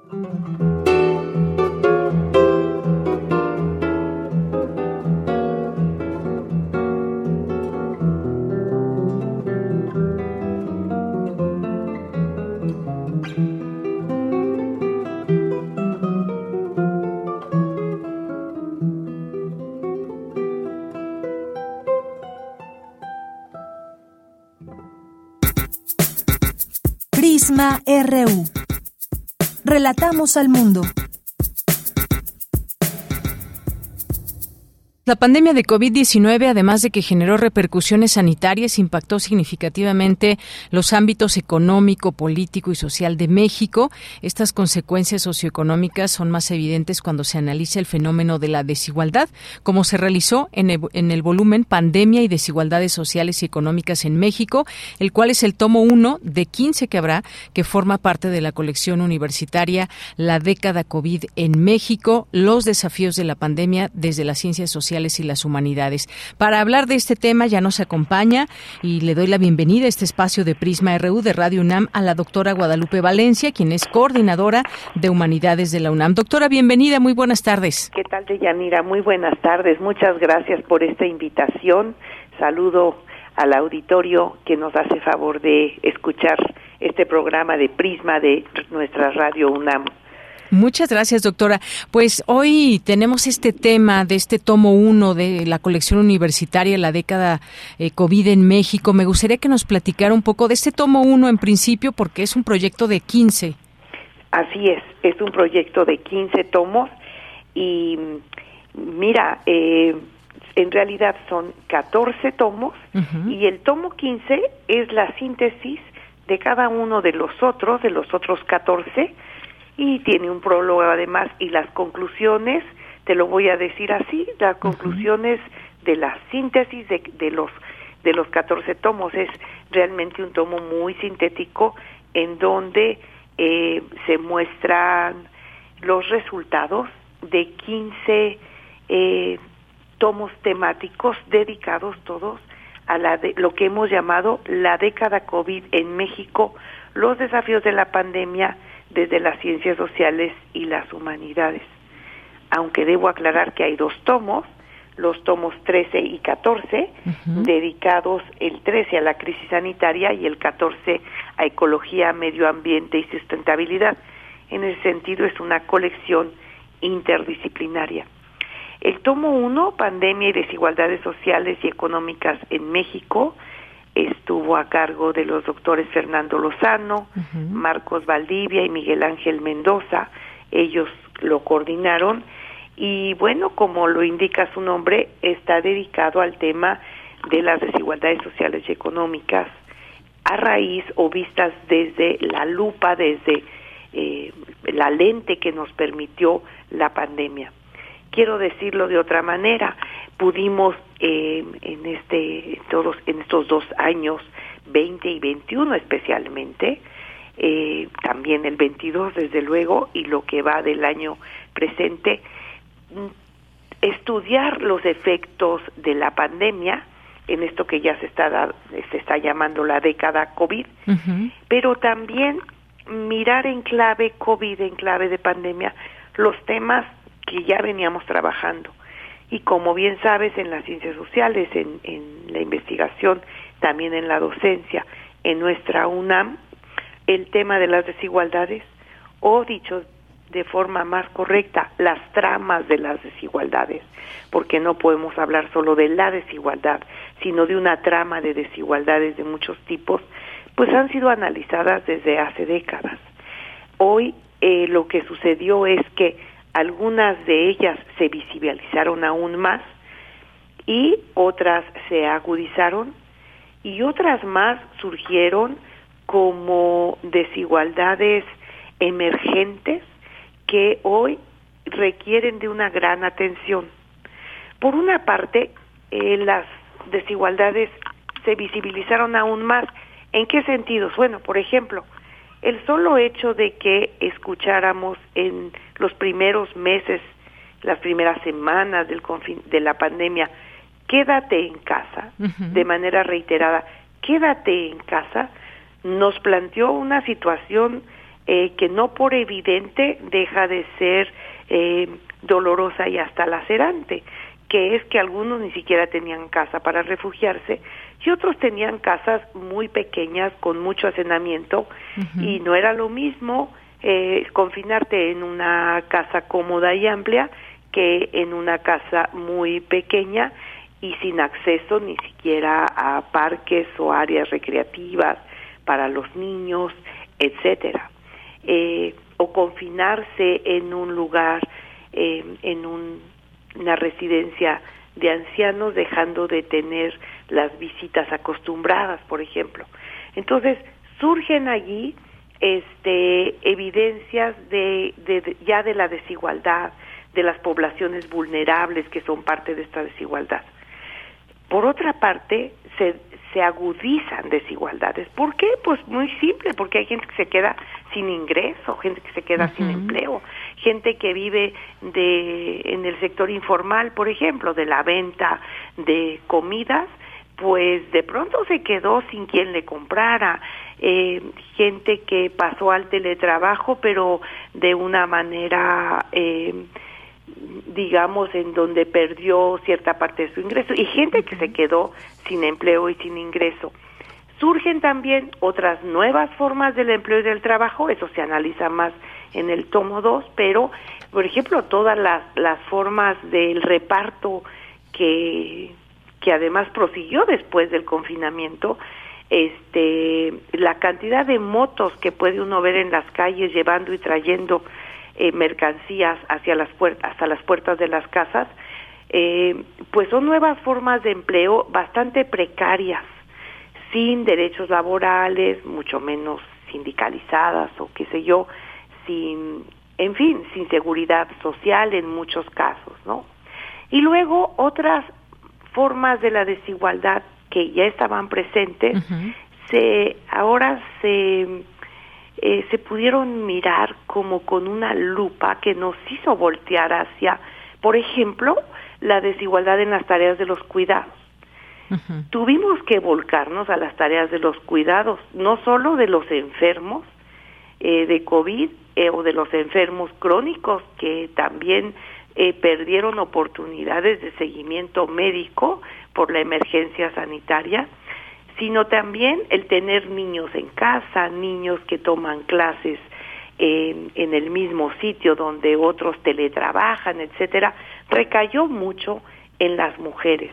Entonces, en eso se trata también en el tomo dedicado a género, porque pues hay una eh, transversalidad de temas a lo largo de los 14 tomos, pero nos llama mucho la atención en este momento, es una eh, es, parte de la agenda de investigación que surge muy potente a partir de la pandemia de Yanira. Así es. Pues sin duda una colección que será muy interesante de conocer con todos estos distintos enfoques.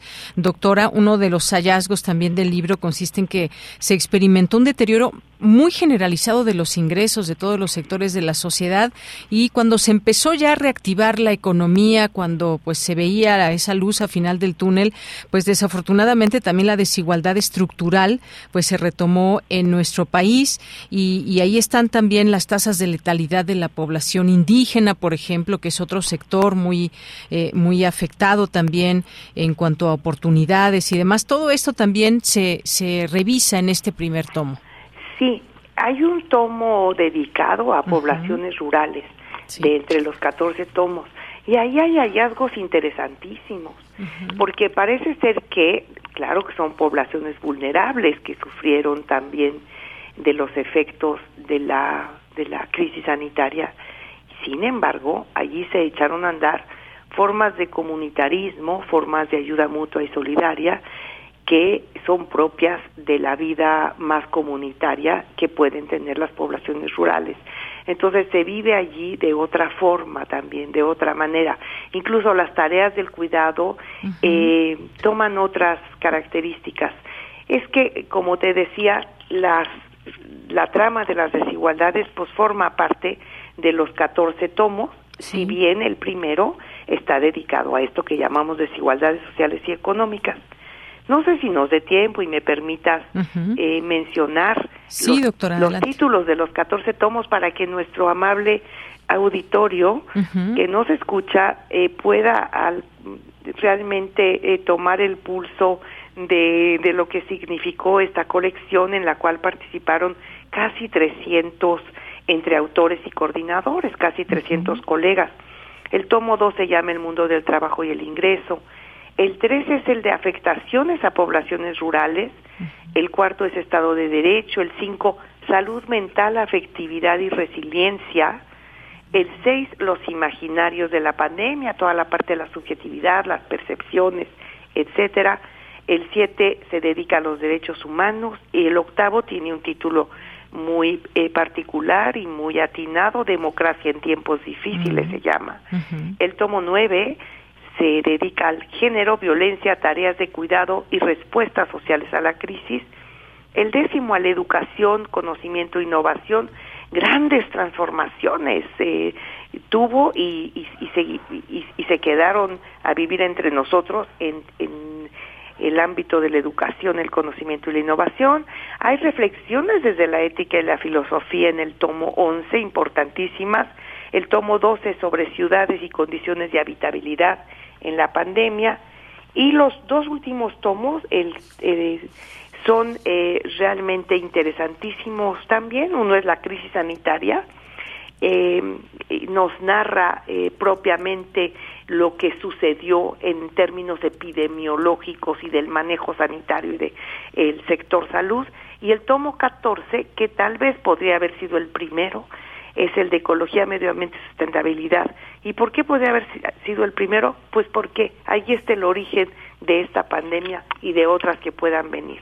En la, eh, en la crisis ambiental, en el cambio climático y dicho más de manera más corta, en el abuso que hemos hecho de la naturaleza. Rematamos con este tomo, pero como te digo, pues allí se encuentra el origen de esto que puede ser visto como una tragedia. Visto como tragedia, pero no dejamos de mencionar, y lo hacemos con mucho énfasis, las enseñanzas de la pandemia. Y eh, que nos echamos también a, a andar con, eh, lo digo de manera coloquial, desde luego, con el, el tema de las recomendaciones de política pública. Las hay en cada uno de los tomos y se recuperan en el tomo 15, que es el tomo de síntesis.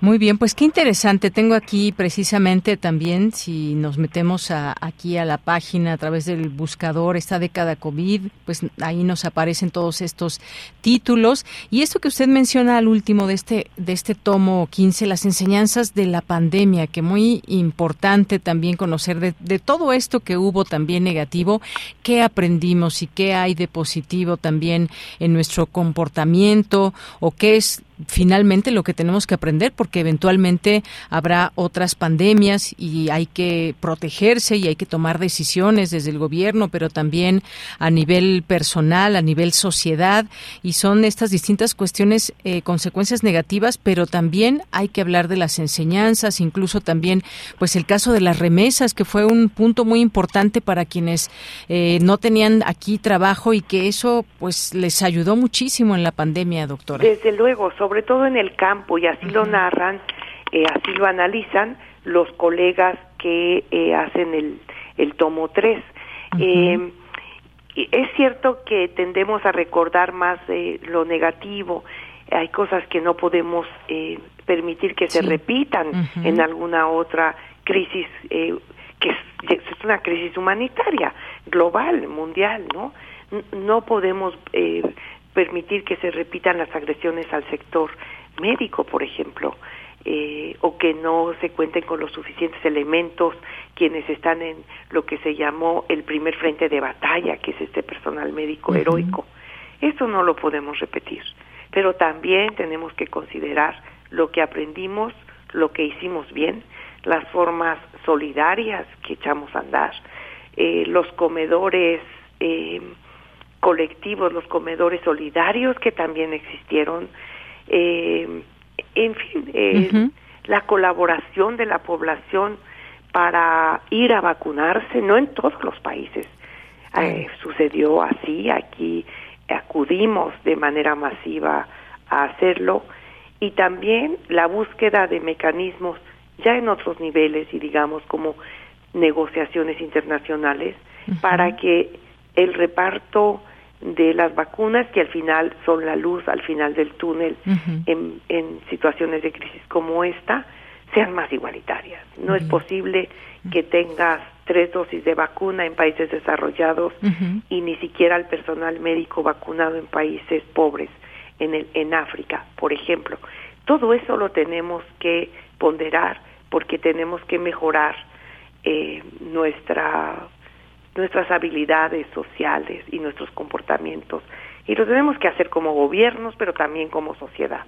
Así es. Pues qué importantes todos estos títulos que analizan además de una manera profunda y de manera interdisciplinaria, como usted ya nos mencionaba, casi 300 personas que han participado en conocer estos impactos de la pandemia, eh, esto que fue presentado además por nuestro rector Enrique Graue y pues eh, esta colección de que analiza estos aspectos los más relevantes que la nación y la sociedad tenemos que resolver, estas propuestas incluidas en los 15 tomos, pues constituyen una base de una agenda nacional colectiva en los temas sociales, económicos, culturales y de medio ambiente, como usted bien ya nos planteaba con los nombres de cada uno de estos de estos tomos. Y pues resaltar con esto cerramos eh, doctora que ante el panorama que tuvimos la UNAM nunca se detuvo y todas sus capacidades, talentos, investigaciones y demás se volcaron a apoyar y a ser parte importante en lo que en su momento estaba sucediendo y ahora también en estas discusiones de eh, la pospandemia. Y si me permites, para cerrar, y qué bueno que lo mencionaste, este proyecto nació en la oficina del señor rector, eh, cuando pensábamos de manera conjunta eh, varios funcionarios cómo regresar a la sociedad conocimiento sobre lo que estábamos viviendo. Y los coordinadores de la colección somos el doctor Leonardo Lomelí, el maestro Néstor Martínez Cristo y una servidora. Y tuvimos el honor de presentar esta colección con la presencia y las palabras de cierre del señor rector y con este mensaje de que la UNAM no se detuvo y con magníficas participaciones de la doctora Silvia Giorgiuli, presidenta del Colegio de México, de la doctora Julia Carabias, eh, doctora honoris causa por la UNAMI, una acreditadísima bióloga y ecóloga, y también del el doctor Mario Luis Fuentes, parte de nuestra comunidad de las ciencias sociales y presidente de la Junta de Patronos de nuestra UNAM.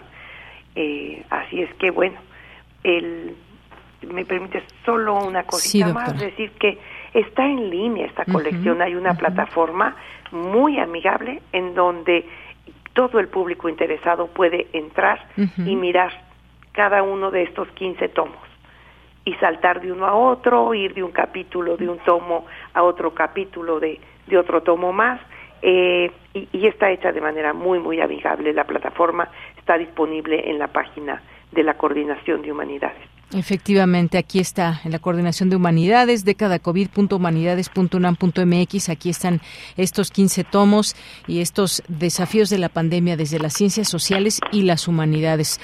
Textos que, eh, por supuesto, recomendamos a nuestro público que nos está escuchando. Doctora, muchísimas gracias por estar aquí. de Yanira, muchísimas gracias por el espacio y por la oportunidad.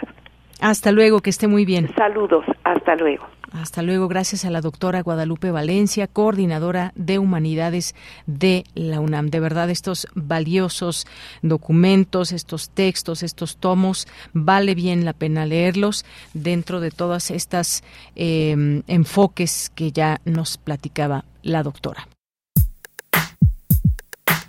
Relatamos al mundo. Relatamos al mundo. Llegamos al final de esta emisión de hoy, como les decía al inicio de este programa, es nuestro último programa del año. No queremos despedirnos sin desearles lo mejor para el 2024. Ojalá que podamos seguirnos escuchando en esta frecuencia. Les invitamos a comenzar un año más con todo el equipo de Prisma RU 2024, que estemos aquí con nuevos temas, nuevas propuestas también, eh, temas a debatir a discutir, que van a pasar muchas cosas. El próximo año tendremos elecciones, que en la parte política es algo muy importante porque como ciudadanía vamos a elegir al próximo o próxima presidenta de México, vamos a elegir también una serie de cargos que hay en el país y sobre todo pues hay que estar muy bien informadas, informados sobre lo que acontece, cuáles son las mejores propuestas que se puedan destacar, cuáles son los perfiles de las personas que van a participar en un en un hecho histórico como son las elecciones en este 2024 que está próximo ya a llegar. Y otros temas que surgirán seguramente también pues un paso firme e importante de nuestra universidad porque recién se acaba de nombrar al nuevo rector eh, Leonardo Lomelí Vanegas. Así que hay mucho, seguramente habrá mucho que informarles el próximo año. Por lo pronto cerramos este ciclo y nos encanta cerrar con nuestro público Radio Escucha, con nuestra audiencia que bien informada nos hace llegar también sus comentarios, perspectivas, también opiniones sobre lo que este espacio universitario propone desde esta información y desde la responsabilidad que nos confieren estos micrófonos. Así que, pues nos despedimos en este, en este último programa del año.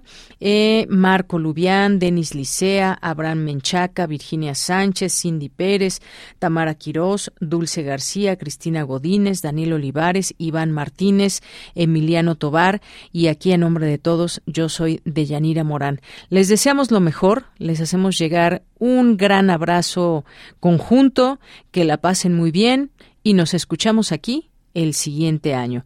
Gracias, buenas tardes y hasta el lunes.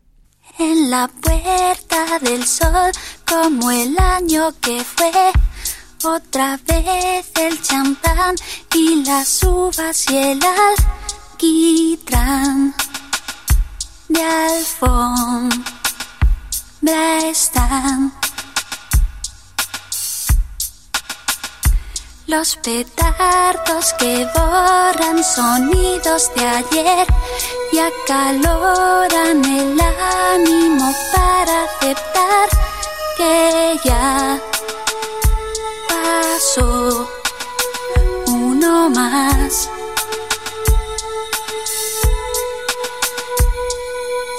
Y en el reloj de antaño como más para la cuenta atrás. Hacemos el balance de lo bueno y malo.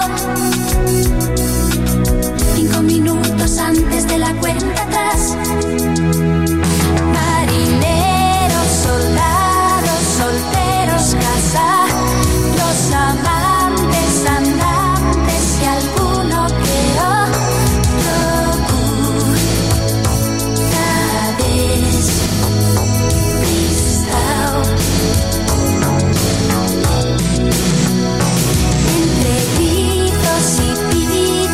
españolitos.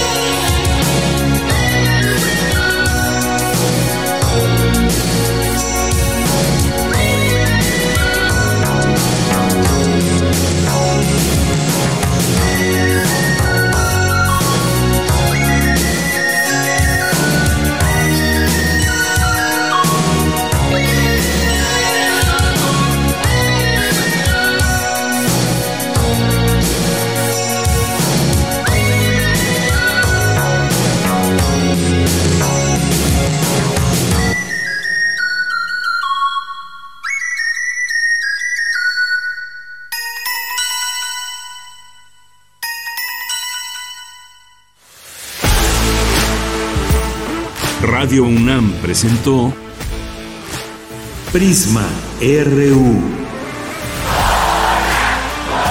Una mirada universitaria sobre los acontecimientos actuales. Prisma RU. Relatamos al mundo.